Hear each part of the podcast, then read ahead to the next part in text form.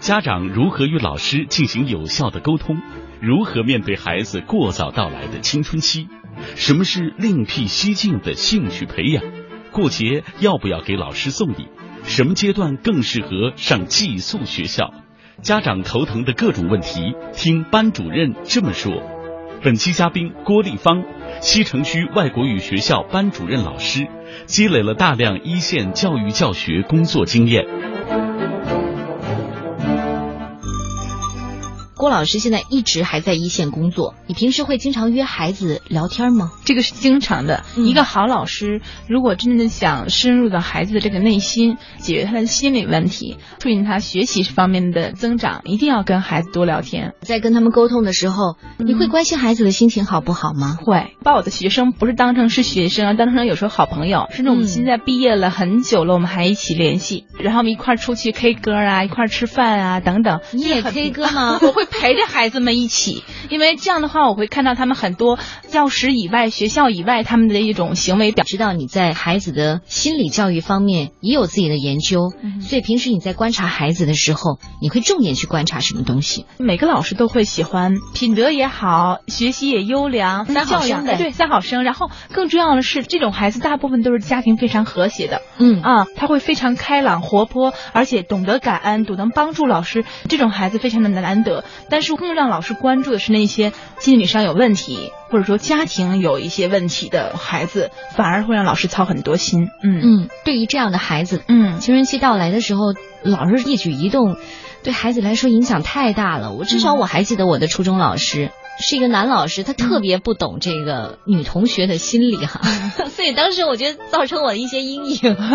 接下来的话题会有点严肃，但是我觉得必须得说，必须得面对的。嗯很多孩子，包括我们现在成年人，自己在回头看自己当年那个懵懂岁月的时候，手上可能大家都划过小刀子哈，对对这个深深浅浅的嗯结果不一样，但是也许都经过这样一个青春叛逆期。嗯嗯我觉得，如果是您作为班主任，您会给什么样的建议呢？嗯给家长、给孩子的，呃，我也很惊讶，当我刚毕业时候，我也没想到现在的孩子这种心理问题越来越多，可以说是而且你会发现他年龄越来越对小。越来越小。我觉得北京，特别是这种大城市，会出现一个什么问题，就是怪圈儿，就是老人在带孩子，嗯而父母都在拼命的工作挣钱养家。不过这个社会压力确实，父母不得不这么做。然后孩子其实没有家人去陪，他很孤单，他缺少一个倾诉的对象。然后时间长了，他会自己去想一些问题，自己解决，或者说进入到网络，甚至会进入一个圈子。我在文中也提到，就是说我们不要再提早恋。实际上，这个孩子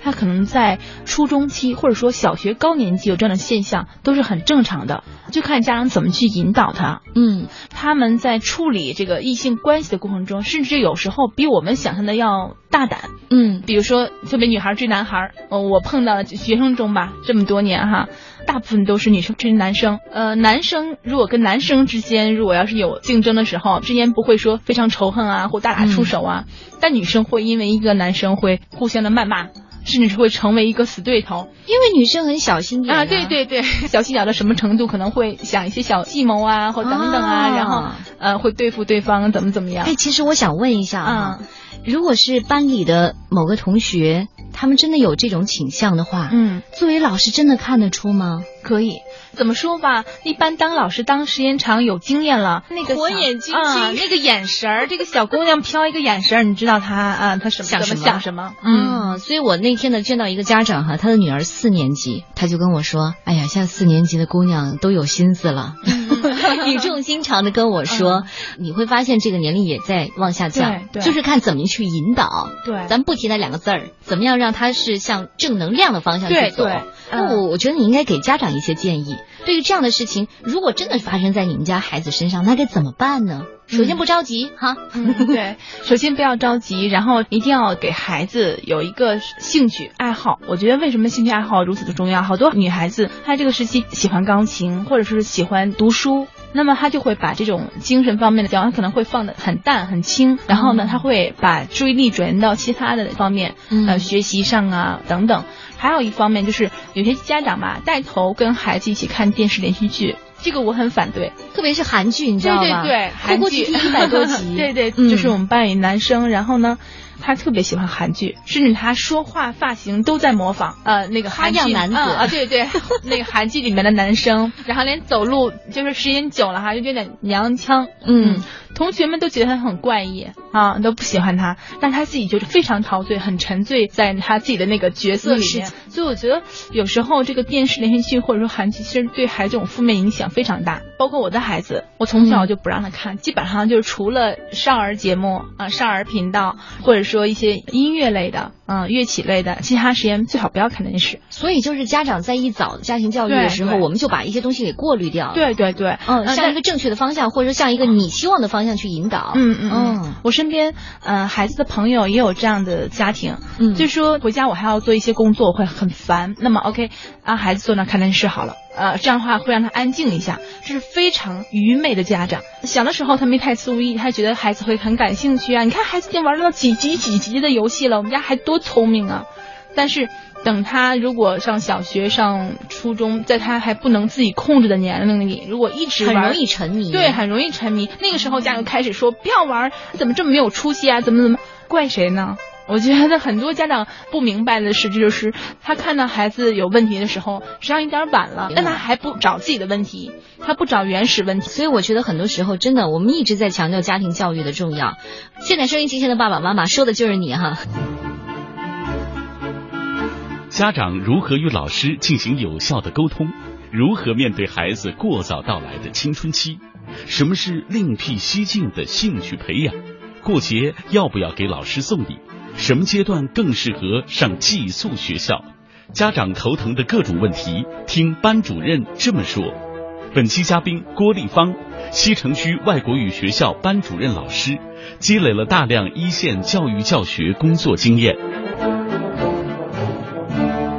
好吧，我们接下来继续聊，就是怎样培养孩子对学习的兴趣，这个也是很多家长很关心的。嗯其实为什么给他去报一些班儿哈？我相信我能说到其中一些家长的心思，就是就让他能够安心下来。比如说在进入小学的时候能够坐得住，嗯四十五分钟怎么样熬下来？所以就希望给孩子先报班儿，让他适应。嗯，那您怎么看？现在很多孩子都多才多艺，很多的，我们可以让孩子尝试，嗯但是不要去怪孩子啊。比如说孩子如果画的不好或不如他的朋友，你就会说，哎，你怎么这么笨呢？不要比较。啊，不要去比较，你自己孩子永远他都是最独特的。对对啊对还有就是每一个孩子精力是有限的，他擅长某一方面，你就不要让他全部都擅长，其他东西就要放一放。他一旦在一个事物上花费的精力比较多的时候，其他事物一定会很弱。所以说，在选培训班的时候，要经过考量，然后根据孩子的兴趣，还有一点就是要持久，要长久。我见过很多家长，比如学琴学一半儿，我们没有时间，他是说家长没有时间，然后就废掉了。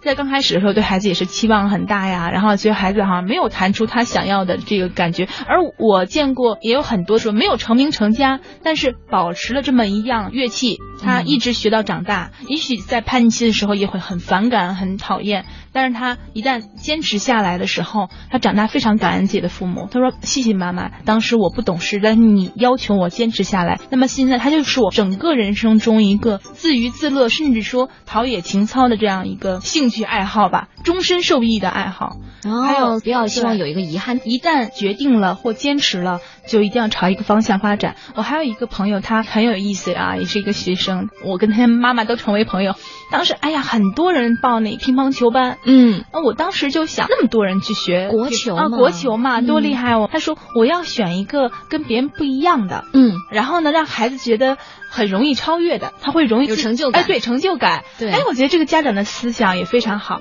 然后你知道他的孩子学什么吗？学射击。哦啊，当时很少有孩子学这个射击，在小学五六年级的时候吧，就拿到什么少年什么全国什么一等奖啊，最后在初中升高中都有加分。所以说，我觉得这个家长好另辟蹊径，也给我很多启示，不要去蜂拥别人干什么，我也让孩子干什么。我一看到啊，那个我们同学学生全都去报什么游泳班，我也去让孩子游泳，跟别人拼，一定要就是找一个孩子又喜欢，然后又跟别人不一样的。嗯对这一点，我们俩想法很一样。我觉得我女儿呢五岁哈，但是我觉得她已经表现出了对化妆的喜爱。嗯，如果真的是可以的话，我倒是可以让她先从素描学起。嗯那嗯说不定十岁的时候她可以考级啊，因为化妆师也可以考级啊。对啊我觉得真的不是说只有 piano OK。 对对，还有一些孩子他可能会发现，培养他画画以后，他会对那个色彩非常敏感，甚至对穿衣着装等等，他都会嗯就很有自己的嗯很有看法对对对，啊。那接下来我们就要说一下沟通的问题，如何有效的沟通家长和老师之间的。平时你会主动去跟家长沟通，还是家长去找你沟通？多的说实话嗯是先家长找我沟通，嗯呃，然后呢，我在就是发现某个孩子有问题的时候，我才会主动的跟家长沟通。但这个时候往往就是说，其实实际上有点晚。这样子，如果不发现孩子有特别大的毛病或特别大的问题，他不会跟家长主动打电话的，因为说实在话太忙了。嗯呃，我曾经也碰到过这样的家长，就是每周给老师打电话，老师也会很烦。每周一打电话打两个小时，就说他自己家孩子的事情，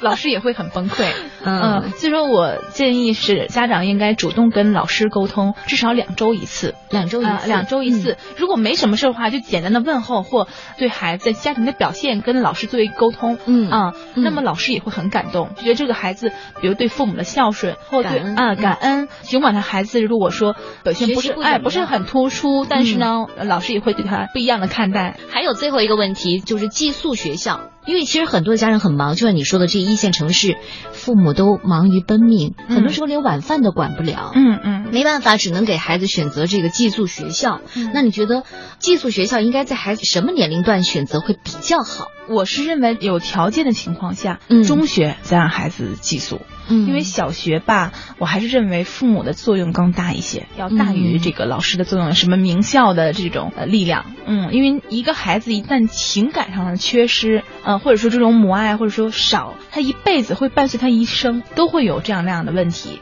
但是这个让激素，并不是说你一直溺爱他，然后在你身边啊都已经溺爱的不行了，什么都不会干，突然说第二天你激素去吧， 孩子一定受不 了。垮了。嗯，对，所以说，呃，如果你要打算让自己孩子寄宿，哪怕是小学，你说我没办法，可以，没问题，那么你要给孩子很强这种自信心，嗯一定要让他感觉到有安全感，而且要培养他这种自立能力。当孩子哎准备的不错的时候，他一旦寄宿生活，他很适应，那也没问题。我遇到过这样的孩子，他小学也寄宿了，但是很适应，然后爸爸妈妈然后经常给他打电话，经常看他呀什么的。但是这种要分孩子，对，特别是你会发现很多父母他会很盲目，嗯嗯，只要周末把孩子接回来的时候，我要使劲的去补偿你，对对对有求必应，不求也应。嗯所以我觉得真的是还要根据家庭，或者说嗯根据这个孩子慎重的选择寄宿对学校。嗯好，感谢感谢郭老师告诉我们那么 多事情，你知道的太多了。好，谢谢谢谢大家的收听。